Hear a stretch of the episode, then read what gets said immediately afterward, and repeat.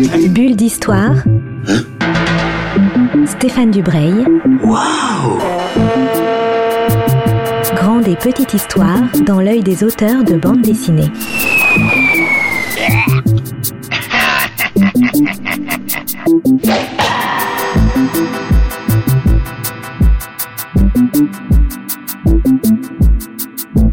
Bonjour à toutes et à tous, auditrices et auditeurs de Art District, nouvelle bulle d'histoire, donc euh, une bulle d'histoire assez euh, spéciale parce qu'on va pas vraiment parler d'histoire, mais on va parler de bande dessinée euh, pornographique, de bande dessinée érotique. Je suis avec euh, Nicolas Cartelet. Nicolas, vous êtes éditeur pour la maison d'édition La Musardine. Vous vous occupez des différents labels de bande dessinée publiés par, euh, par cet éditeur euh, bien connu. Pas le seul à éditer de la littérature érotique, mais en tout cas c'est le à la fois le, principal et le, le, plus innovant. Question traditionnelle des bulles d'histoire, qui êtes-vous et comment euh, êtes-vous devenu éditeur de bande dessinée érotique alors, qui je suis? Bon, bah d'abord, effectivement, aujourd'hui, je suis, je suis l'éditeur de, de, bande dessinée euh, des éditions La Musardine, donc sous le, sous le label Dynamique, puisque tout ce qu'on publie en, BD chez, chez La Musardine est publié sous le, voilà, sous le titre, euh, sous, sous, sous, le nom de collection Dynamite. J'ai un parcours d'éditeur un peu classique aujourd'hui, c'est-à-dire que voilà, j'ai fait des études d'édition, et au sortir de ces études, où j'avais commencé déjà à me diriger, en, on doit monter des projets quand on est étudiant en édition, j'avais commencé déjà à me diriger vers l'érotisme. Mais à l'époque, c'était la littérature érotique, c'était pas encore la BD. Même si la BD m'intéressait beaucoup par ailleurs, euh, j'ai été engagé, euh, voilà, juste en, sortant de mes études par la Musardine. Et la Musardine étant une, assez petite maison, une maison familiale, hein, on est euh, on est huit. C'était assez facile d'avoir plusieurs casquettes là-bas. Et euh, voilà, à un moment, au bout de, au bout de, je crois, un an et demi, deux ans, le, poste d'éditeur BD s'est libéré. Et donc, je l'ai je l'ai un peu happé. Je l'ai pris dans mes dans mes attributions. Et c'est ainsi que je suis devenu éditeur pour Dynamite. Alors, on va, on va régler un, une question tout de suite, dès le début. Vous éditez à la fois de la bande dessinée érotique et de la bande dessinée pornographique. Euh, quelle est la, la, différence, quelle est la définition des, des deux genres, s'il y en a une? Alors, c'est c'est pas une, du tout facile de parce que en fait souvent la limite entre euh, érotisme et pornographie elle est propre à chacun en fait. C'est à dire qu'il y a des gens qui vont euh, qui vont être choqués beaucoup plus vite que d'autres et qui du coup euh, souvent quand on dès qu'on est choqué on dit c'est du c'est du porno. Généralement c'est ça en fait. Euh, et donc je dirais même que pour pour la plupart des gens euh, toute la BD qu'on publie est pornographique. Euh, après nous c'est vrai que au sein de notre catalogue on a on a bah, on a beaucoup de choses hein, beaucoup de titres euh, et on a des choses beaucoup plus soft que d'autres. La, différence, euh, euh, pour moi, hein, la différence entre déjà une BD érotique pour moi c'est une BD qu'on peut montrer, c'est-à-dire que les, BD qu'on voit en, si vous allez dans une librairie, que vous allez au rayon BD érotique, qui n'existe pas toujours, mais parfois il existe. Il y aura quelques BD et généralement ces BD sont des BD érotiques parce qu'on peut les montrer. les BD pornographiques, elles sont souvent plus j'allais dire plus plus oui bah plus hard déjà visuellement. Et, et souvent c'est aussi une question euh, au, au, niveau des fantasmes développés. Euh, c'est souvent plus pervers euh, la BD pornographique. C'est-à-dire que voilà les, les, les, fantasmes sont souvent un peu plus euh, c'est un peu plus psychologique. Ça, ça va un peu plus loin. Euh, et c'est souvent là que la limite la limite se fait. Mais c'est très difficile de répondre hein. c'est honnêtement moi je pourrais montrer une BD en vous disant c'est érotique et d'autres diraient c'est pornographique. Donc c'est assez subjectif que combien vous éditez de, de bandes dessinées par an? On publie une vingtaine de titres par an. Ouais, en, en, environ 20. Ouais, c'est pas mal déjà. Oui, oui, c'est pas mal parce qu'on est. Euh... Alors moi, je travaille beaucoup avec notre euh, notre directrice euh, à notre cœur, mais finalement sur l'édito, oui, je suis relativement seul, donc on pourrait difficilement faire faire beaucoup plus. Ouais. Ouais. Et, et, comment, comment ça se passe? C'est des gens qui, des auteurs qui vous apportent des projets ou vous avez une idée de, de, de je scénario, d'ambiance et vous, contactez un scénariste, un dessinateur pour, euh, mettre en route un projet? Alors, on fait finalement assez peu de commandes. Bah, D'abord, il faut savoir que c'est quand même un, marché de niche. Hein. La, BD, euh, érotique pornographique, c'est pas voilà, c'est pas les, c'est pas des tirages à la à l'Astérix. donc on n'a pas des moyens illimités. Donc évidemment, passer des commandes, c'est toujours ça, coûte, ça peut coûter assez cher si vous en passez plein. Donc ponctuellement, ça nous est arrivé de le faire. Euh, J'imagine qu'on pourra en reparler, notamment sur l'adaptation d'un roman qui s'appelle La pharmacienne. Euh, en BD, là pour le coup, c'était euh, ça, ça, venait de nous, euh, mais la plupart du temps, en fait, ce sont des projets qu'on reçoit.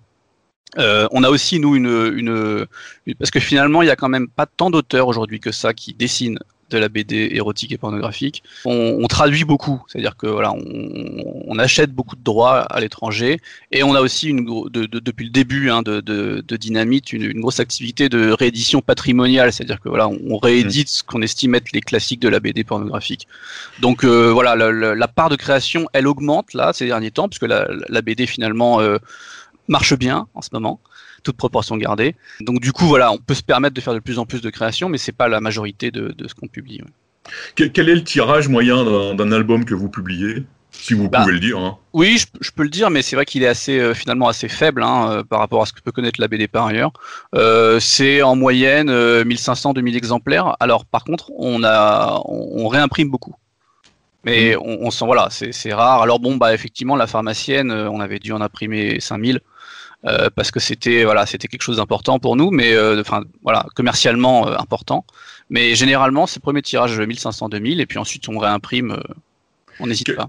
Quels sont les, best-sellers de, votre catalogue bah, Ces dernières années, La Pharmacienne, hein, j'en parlais, qui a très bien marché. On a quelques auteurs un peu phares du catalogue qui sont, qui sont très suivis par les lecteurs. Je pense notamment à, Giovanna Casotto, qui est donc euh, une voilà une, dessinatrice euh, italienne qui a fait grand bruit quand elle s'est lancée dans la BD euh, dans la BD érotique dans les années 90 parce qu'elle se en fait elle se dessine elle-même c'est-à-dire que l'héroïne de ces BD c'est elle euh, c'est une pin-up hein, elle-même physiquement. Donc ça avait créé il y, avait eu tout un tout un truc de curiosité autour d'elle. On avait donc traduit euh, ces BD en, en, France et on continue de les réimprimer. Ça, ça, ça fonctionne très bien. Je pense à un auteur aussi comme Eric von Gotha un des rares auteurs anglais de bande dessinée euh, érotique et pornographique qu'on a traduit euh, et qui, euh, qui est aussi voilà un, auteur très important. Alors c'est de la même manière là, ce sont des, auteurs qu'on publie depuis 10-15 ans au catalogue, donc on a eu le temps de réimprimer des, tas de fois. Mais ouais, je dirais que ce sont Von Gotha et, Casotto sont les deux auteurs phares du catalogue. Alors quand on regarde votre catalogue, on, imagine bien que cette BD, a une BD de genre, comme le polar, comme, comme d'autres mais on s'aperçoit aussi que dans le genre, il y a des, des sous-genres, c'est extrêmement euh, codifié.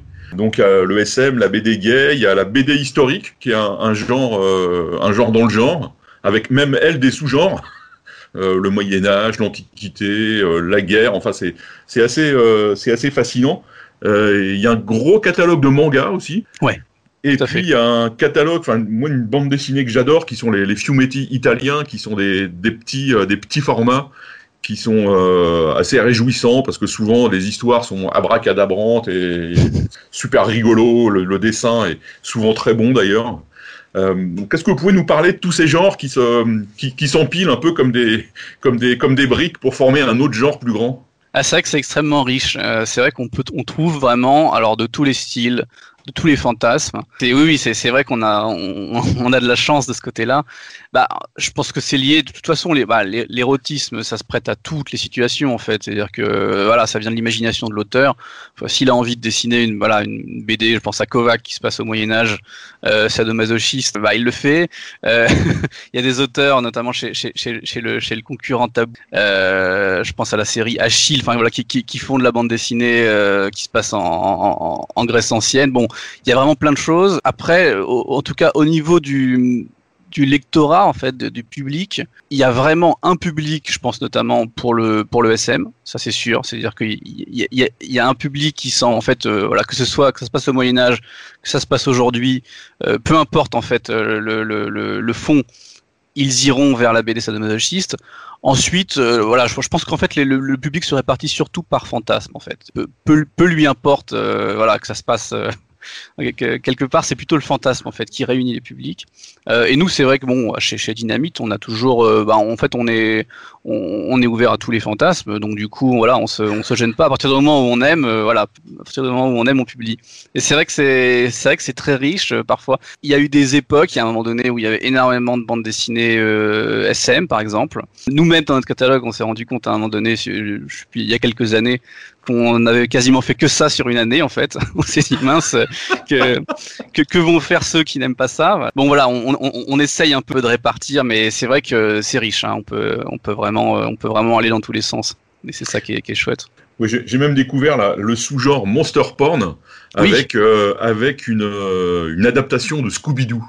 Oui, tout à fait. C'est vrai que euh, ça, pour le coup, c'est un le, monster porn. Euh, ça, ça vient. Euh, déjà, déjà qu'est-ce que c'est que le monster porn? Alors, le monster porn, c'est alors à la base, ça s'est surtout développé. Alors non, il y a, y a, deux choses. Il y, a du côté comics en fait, hein.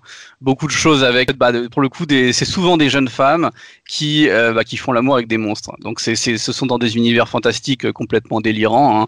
Évidemment, ça se lit euh, très souvent au quatrième au cinquième degré. Puis bah, d'un côté, il y a aussi évidemment le, le le hentai, le, cliché des tentacules, mais il y a effectivement le, le ce qu'ils appellent le tentacle porn, euh, où ce sont bah, des femmes qui font l'amour avec des tentacules pour le coup. Hein. Ça, ça, vient un peu de ces deux, voilà, d'un côté le comics, de l'autre le, le, hentai. Ça vient beaucoup d'internet, ça. Sur, sur internet, il y a, bah, y a énormément, euh, évidemment, dans le monde euh, d'auteurs de, de, BD érotiques qui ne sont diffusés que sur internet en fait. Ils font leurs BD, ils les balancent bah, sur sur Patreon, sur tous ces, sur toutes ces, tous ces portails. Euh, où les lecteurs peuvent venir, euh, peuvent venir les soutenir et lire leurs BD. Ça s'est beaucoup développé euh, par là en fait, hein, le, monster porn. Et nous, on a fait effectivement quelques incursions aussi. On a, on a, on a même fait du zombie porn avec une, une BD qui s'appelait The, Lust of Us qui était qui était assez chouette aussi. Mais c'est là pour le coup c'est presque un sous sous genre. Euh, je dirais que c'est pas du tout le, le, genre qui fonctionne le mieux, mais ça nous a toujours euh, nous a toujours amusé nous chez Dynamite. Donc voilà, on, on voulait essayer de prendre un, le meilleur du monster porn pour le proposer à nos lecteurs. Non, c'est quand j'ai vu Scooby-Doo, ce Scooby-Doo, c'est un, un truc de mon enfance. Hein. Je me suis dit, euh, aïe aïe aïe, ils, ont, ils sont même allés jusque-là. Ils ont osé. Désolé. Désolé. Et donc, est-ce que vous pouvez nous parler de, de ces petits, euh, de ces petits romans euh, graphiques italiens qui s'appellent donc, des, enfin, des fumetti, c'est le nom euh, de la bande dessinée italienne en général. Mais ça, c'est un, un, genre très particulier qui a eu beaucoup de succès dans les années 60-70 un, peu 80, qui a totalement disparu des, des, rayons français pour, pour des tas de raisons, hein, et que vous avez remis, euh, remis en route. Ouais, tout à fait. C'est euh, ça pour le coup, c'était assez, euh, c'est assez personnel parce que je, je collectionne moi-même en fait les les les, les fumetti des années 70-80, ouais, jusqu'au début des années 90. Ah, en fait, voilà, historiquement, ça, bah, ça, ça vient d'Italie ce que les Italiens appellent les fumetti per adulti, les, les bandes dessinées pour adultes. C'était donc voilà, ces, ces, petites BD format poche, donc euh, au niveau du dessin, c'était euh, deux cases par page, qui étaient euh, initialement diffusées en presse, en fait. C'est-à-dire que les gens allaient acheter leur bande dessinée en, en presse. C'était vraiment de la consommation. Euh, c'était de la consommation. Hein, c'était pas considéré comme de l'art à ce moment-là. Donc il y avait donc des éditeurs italiens qui, ont publié des milliers de fumetti euh, sur euh, sur une trentaine d'années. Et il y avait toute une gamme en fait euh, dès les années 70 qui était réservée aux adultes. Alors c'était pas franchement pornographique au départ. C'est-à-dire que c'était sensuel. Hein, mais, mais il y avait souvent des histoires. Ça pouvait être fantastique, ça pouvait être du polar avec voilà une petite voilà une petite intrigue un peu érotique derrière, mais c'était pas, ça allait pas très loin. Ensuite, ça c'est quand même euh, au, niveau du porno, ça s'est beaucoup développé dans les années 80. C'est devenu de plus en bas à mesure hein, que la société italienne se, se libérait, si on peut dire. Les, éditeurs ont osé de plus en plus faire de la, de la BD érotique. Et donc en France, ça a été traduit par certains éditeurs, euh, le plus connu étant Elvi France, hmm. qui avait un accord en fait avec euh, avec les éditions euh, Edi Fumetto euh, à, Milan et qui en fait traduisait quasiment, euh, quasiment directement. Hein. Ça sortait en Italie et un ou deux mois après, ça sortait en France. Elvi France a, publié plus de 5000 fumetti sur une pendant une, sur une vingtaine d'années, donc c'est assez énorme. Il y avait des parutions tous les mois. C'était c'était c'était industriel hein, comme Et il y avait dedans, bon voilà, on, y trouvait tout, c'est-à-dire qu'on y trouvait aussi bien des choses euh, franchement dessinées par des, par des amateurs, ça il faut le dire, et aussi des choses, des choses admirables. Euh, il y a des auteurs comme Manara qui, qui, mm. ont commencé en, faisant, en faisant du fumetti. Il y a eu des pépites qui ont été ressorties, je pense notamment à, Casino, la série Casino de, de Frollo, euh, qui a été réédité ensuite par, par Delcourt en intégrale. Euh, et voilà. Et nous, voilà, étant donné, voilà, je, je, je, collectionne les fumetti. Il y a tout un monde de la BD érotique qui, qui, qui aime beaucoup ça. Et donc voilà, entre nous, on s'est dit, euh, ce serait quand même chouette de créer une collection où on republierait euh, au format de l'époque. Oui, c'est ça. Voilà. Des, des compilations bah, d'histoires parues dans les années 80, essentiellement vu que nous on essaye de faire quand même de publier ce qui est le plus érotique. Euh, donc là, on en est à 5 euh, cinq volumes et on va continuer. Euh, c'est assez chouette parce que voilà, à la fois c'est il y a le charme un peu vintage, euh, en même temps, c'est complètement, c'est complètement délirant souvent. C'est la BD, euh, c'est la BD érotique euh, de l'âge d'or hein, du genre. Hein. C'est vraiment très agréable de redécouvrir ces histoires. Oui, parce que même vous, vous rééditez, c'est quasiment le même papier. Enfin voilà. Tout à fait. Ouais, ouais. On, on, a essayé de coller. Alors la seule chose, c'est que nous, en fait, on compile à chaque fois trois histoires. Donc en fait, ce sont des volumes de 300 pages, alors qu'à l'époque, ça sortait en volume de 100 pages. Mais sinon, effectivement, on a essayé de coller le plus possible. On a même, on a, on a même remis à, à l'intérieur. À l'époque, il y avait des publicités qui étaient un peu potaches, un, peu débiles, on pourrait dire, mais c'est très drôle de relire ces pubs aujourd'hui. On a essayé de refaire la même chose en, remettant des pubs euh, sur ce ton, euh, sur ce ton des années 80 aujourd'hui. Donc ouais, on a essayé de coller euh, le plus à l'esprit de l'époque. Pour revenir sur l'histoire de la BD érotique, là aussi dans, votre catalogue, on s'aperçoit que c'est un genre qui est vraiment très très ancien, parce que vous, republiez des classiques, si j'ai bien vu, carrément des années 20, des années 30.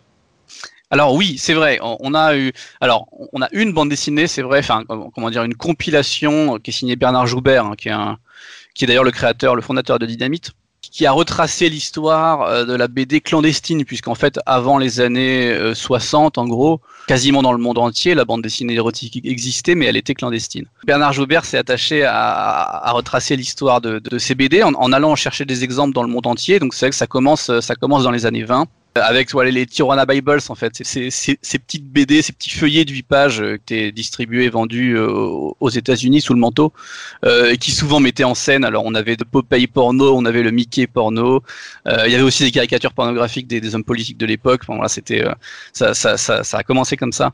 et c'est vrai que ce qui est chouette dans ce dans ce livre, donc qui s'appelle le panorama de la BD érotique clandestine, c'est que Bernard Joubert a retrouvé 15 bandes dessinées quasiment introuvables hein, euh, ailleurs, euh, qu'il reproduit et qu'il traduit en entier. C'est-à-dire qu'on peut lire 15 longues bandes dessinées euh, clandestines. C'est assez chouette. Et, c'est vrai que ça a commencé il y a longtemps. Après, sinon, c'est vrai que le reste de notre catalogue, finalement, commence généralement dans les années 80. Ce qu'on réédite a, souvent été édité pour la première fois dans les années 80, puisque c'est le moment où, notamment en France, la BD érotique s'est réellement développée. érotique d'un côté, avec évidemment l'arrivée de Manara, Crépax, Serpiri, enfin voilà, toutes ces euh, Druna, mm. bon euh, voilà, on, ça, pour le coup, le succès a été euh, largement grand public et en parallèle, en beaucoup de bandes dessinées pornographiques d'éditer. et nous, on essaye ouais, d'aller chercher. Alors, c'est pas toujours facile parce qu'il y, y, a eu vraiment des, des milliers de bandes dessinées ouais. Euh, publié dans ces années-là. Donc on, on, essaye d'aller chercher le meilleur, mais c'est assez pléthorique. Hein. Une, autre chose, c'est que vous, vous, éditez un auteur, donc ça, la musardine, qui s'appelle Esparbeck, qui, est, qui, est, qui a disparu l'an dernier. Et vous avez euh, publié une bande dessinée, et moi, à la fois en, en lecteur d'Esparbeck, j'ai été, euh, j'ai été déçu par la bande dessinée. Donc, ah. est-ce que, est-ce que c'est une question d'âge? Est-ce que c'est une question de dessin? Je me suis posé la question est-ce qu'on peut passer comme ça impunément d'un roman qui est quand même assez formidable, qui est drôle, euh, qui est pornographique, mais qui est vraiment drôle, qui est, qui est inventif, à une bande dessinée Quel est le quel est l'écueil et, quelle est la, la passerelle entre les deux? Alors, c'est vrai que c'est pas simple. Je pense que tout lecteur qui a adoré un roman euh, sera déçu par son adaptation, que ce soit en BD ou en film ou en. Je pense que c'est difficile parce que forcément, bah, surtout quand on lit un roman, on s'imagine des choses, on s'imagine un monde, et là d'un coup on le voit, bah alors soit à l'écran quand c'est un film ou une série. Je pense que ça fait un choc et que c'est pas c'est pas facile d'accepter ça. Nous, on, nous, on n'y est pas très confrontés chez euh, chez Dynamite parce qu'on a fait, on a, on a peu fait ça, mais il y a, y a, des éditeurs aujourd'hui qui euh, passent leur temps à adapter des romans en, BD. Il y, a eu le Vernon Subutex là récemment, euh, et j'imagine que, que la question se pose à chaque fois. Pour la, donc le roman dont on parle, c'est La pharmacienne qui est le, le, très grand succès euh, des Sparmek et qu'on a voulu. C'est vrai qu'on trouvait que ça se prêtait bien parce que la pharmacienne c'est un vaudeville qui est assez mm. effectivement assez rigolo. Très, il se passe beaucoup de choses. C'est très joyeux. En même temps, ça se passe euh, quasiment dans la même maison tout le temps. C'est-à-dire que trouvait que ça se prêtait bien à l'adaptation en BD. Mais d'emblée, on a su que ce serait compliqué et d'emblée, on est allé voir un auteur. Euh, alors un auteur, même s'il a deux pseudonymes, Igor Ebosser, c'est un seul un, seul auteur, qui avait euh, signé un, un, un, assez grand succès chez nous quelques années auparavant, qui s'appelait Chambre 121 et si on est allé le voir, c'est parce qu'on sait que c'est un scénariste. C'est-à-dire qu'il est auteur et scénariste. C'est pas le mm. cas de tous les. Il y a beaucoup d'auteurs qui très bons dessinateurs, mais qui ont du mal à, mettre un scénario sur, pied. Euh, lui, c'est un scénariste, donc on savait qu'en lui confiant cette adaptation, il allait euh, forcément se détacher un peu du roman pour, euh, bah pour, créer sa propre histoire à partir de la pharmacienne. Donc, je comprends tout à fait que, que ça puisse décevoir les, les, et en revanche, c'est vrai que ça a été un, très grand succès pour nous. Euh, je pense que beaucoup de lecteurs de la BD n'ont pas lu le roman. Euh, objectivement, hein, je pense que les, les, les, publics sont pas tout à fait poreux. Je pense qu'il y a des.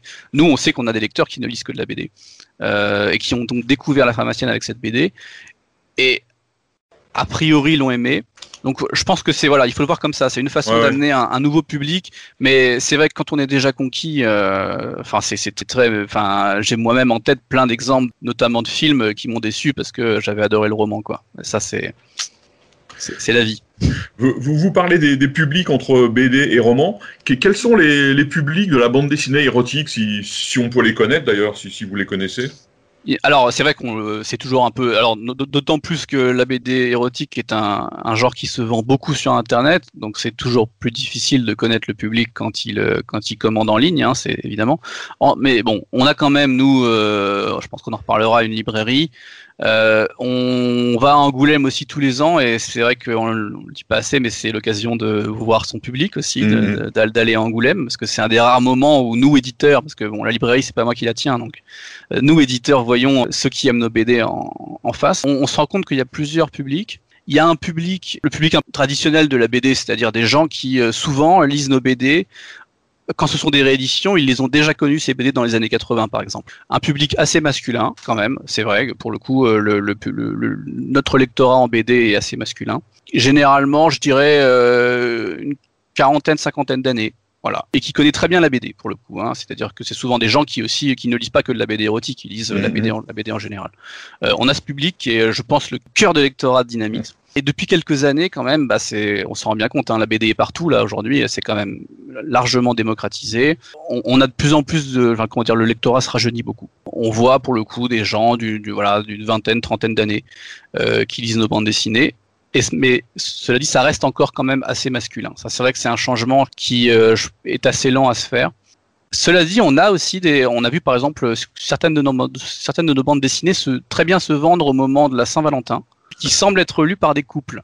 Je pense notamment aux bandes dessinées d'un auteur euh, qui s'appelle Axel, qui ont très bien fonctionné ces dernières années, qui sont des bandes dessinées, alors euh, érotiques, mais euh, il y a quand même assez sensuelles, très grave, enfin comment dire, c'est assez joli. Souvent les gens feuillettent et disent qu'est-ce que c'est beau, et qui pour le coup semble toucher un public un peu nouveau, un public de également de couple. La, grosse évolution ces dernières années, c'est surtout le rajeunissement du lectorat. Mm-hmm. Avant de parler de votre librairie, si on a envie de s'initier à la bande dessinée érotique ou pornographique, quels auteurs, quels, euh, quels albums vous pourriez conseiller à un, public qui, qui, commence à s'intéresser à, ce genre? Alors évidemment au niveau des au niveau des classiques, euh, si on veut voilà, si on veut commencer par les classiques, je pense que lire Manara c'est c'est il faut quand même le faire parce que c'est un peu c'est un peu lui qui a qui a amené la BD la BD érotique en librairie. voilà, on peut très bien lire le déclic ou le parfum de l'invisible de Manara, ça me paraît évident. Après l'autre l'autre grand classique évidemment réédité récemment c'est de Runa euh, de Serpiri. Mm. Pour le coup, ce qui est, ce qui est assez chouette avec euh, Druida, c'est que c'est voilà, c'est que c'est aussi un récit post-apocalyptique. Il y a aussi une aventure. En plus de, de, l'érotisme. Oui, ça c'est un genre, c'est un, c'est un, oui, c'est ça, c'est un genre, un genre dans le genre, quoi. Tout à fait, ouais, tout à fait, tout à fait. Oui, c'est vrai qu'il y, y, a eu finalement pas mal de récits post-apo. je pense à la survivante aussi de Paul Gillon, qui, qui, mm. qui, qui, est aussi un classique. Voilà, pour les classiques, on peut très bien commencer avec avec Manara et, et Serpiri. Si on veut entrer dans notre catalogue à nous, je pense que les, les bandes dessinées de Giovanna Casotto sont un bon, euh, sont une bonne entrée en matière parce que ce sont des histoires courtes de cette page. Donc ça se lit bien, ça se lit vite. Euh, c'est assez drôle, hein, parce que voilà, c'est un peu la tradition de la, de la, de la BD italienne. Il y a toujours un peu, ah, c'est toujours assez joyeux, c'est toujours assez, les situations sont toujours, voilà, sont toujours un peu cocasses. En même temps, c'est quand même, euh, c'est quand même euh, assez sensuel. Euh, évidemment, l'héroïne, euh, c'est l'auteur qui se dessine. Elle, est hyper jolie. Le style est, est, très intéressant aussi. Elle a fait une partie de ses bandes dessinées. C'est en noir et blanc avec des touches de couleur. C'est-à-dire que vous avez, vous avez ses lèvres qui sont rouges et, et ça rend, enfin, c'est quand même, c'est assez, superbe à feuilleter. Donc je pense que Casoto, euh, c'est une valeur sûre. Euh, et puis plus récemment, bah voilà, le, euh, nous on a beaucoup de gens qui viennent à la librairie et qui disent, bah, qui posent cette question, hein, comment commencer la BD érotique? On leur conseille assez souvent les bandes dessinées d'Axel, dont je parlais tout à l'heure, qui a donc fait chez nous La Chambre de verre, la tentation et le prix de l'amour, qui sont des bandes dessinées. alors c'est le style est hyper réaliste. Et ce qui, est, ce qui est vraiment chouette avec Axel, c'est qu'en en fait, il, il, pose des, il pose des questions sur. C'est pas juste de la BD érotique, c'est pas juste de la BD euh, masturbatoire entre guillemets. C'est-à-dire que voilà, on, sort de la BD, on est à la fois euh, émoustillé et en plus, voilà, on, on, on est parfois ému, on s'est posé des questions. C'est, c'est, moi, je trouve que c'est une des grandes découvertes de ces dernières années euh, au catalogue Dynamite. Et, et, pour le coup, ça peut parler à un public assez large parce que c'est, c'est pas trop hard, c'est pas trop barré, c'est pas trop, voilà, c'est, c'est... donc je dirais, euh, je dirais Axel. Dernière chose, là donc on est de nouveau en période de confinement, mais les librairies sont ouvertes. Bah, dites-nous deux, deux, deux, ou trois ou quatre mots sur votre librairie où on peut trouver euh, à la fois des bandes dessinées et des romans. Oui, alors c'est la quand la Musardine a été créée, donc en 95, le fondateur Claude Barre a tout de suite ouvert une librairie pour accompagner l'édition. En fait, il a tout de suite pensé son, bah, son, son, son, modèle comme éditeur libraire. Donc depuis le depuis l'origine, la, Musardine est, est située au, 122 rue du Chemin Vert, dans le 11e arrondissement de Paris, au métro Père-Lachaise, et on est en fait la seule euh, la seule librairie érotique de Paris. Et à vrai dire, euh, peut-être même d'Europe. on a euh, on a fait des petites recherches. voilà, c'est on n'a pas trouvé d'équivalent euh, en Europe, donc on, y propose. Alors c'est une petite librairie, mais on a quand même pas mal de, bouquins, et on y propose en fait tout ce que voilà tout ce qui se fait en érotisme euh, dans l'édition française, même un petit peu étrangère. Euh, c'est-à-dire que vous y trouverez aussi bien des romans euh, que des bandes dessinées. Évidemment, le rayon, le rayon BD est très très fourni. Euh, des essais, de la photographie, des beaux livres. Voilà, on, on, y trouve, on y trouve tout ce qui touche à la sexualité et à l'érotisme dans l'édition française. Donc pas seulement les livres qu'on édite nous. Voilà, on trouve aussi les nôtres, mais pas que. Ben, Nicolas, je vous remercie donc de ces minutes passionnantes à parler Merci. de bande dessinée érotique, mais surtout aussi de, de votre métier d'éditeur, parce que c'est c'est quand même pour ça qu'on se voyait euh, par Skype interposé. Donc bah, vous avez donné toutes les, toutes les infos pour aller euh, chercher des bandes dessinées érotiques dans votre librairie. On va les remettre sur le site de la radio. Bah, je vous dis au revoir et surtout un grand merci. Et merci à vous. Au revoir. Bulle d'histoire. Bulle d'histoire avec Stéphane Dubreuil. Waouh Une émission à retrouver le mardi et le samedi à 10h30. Mmh.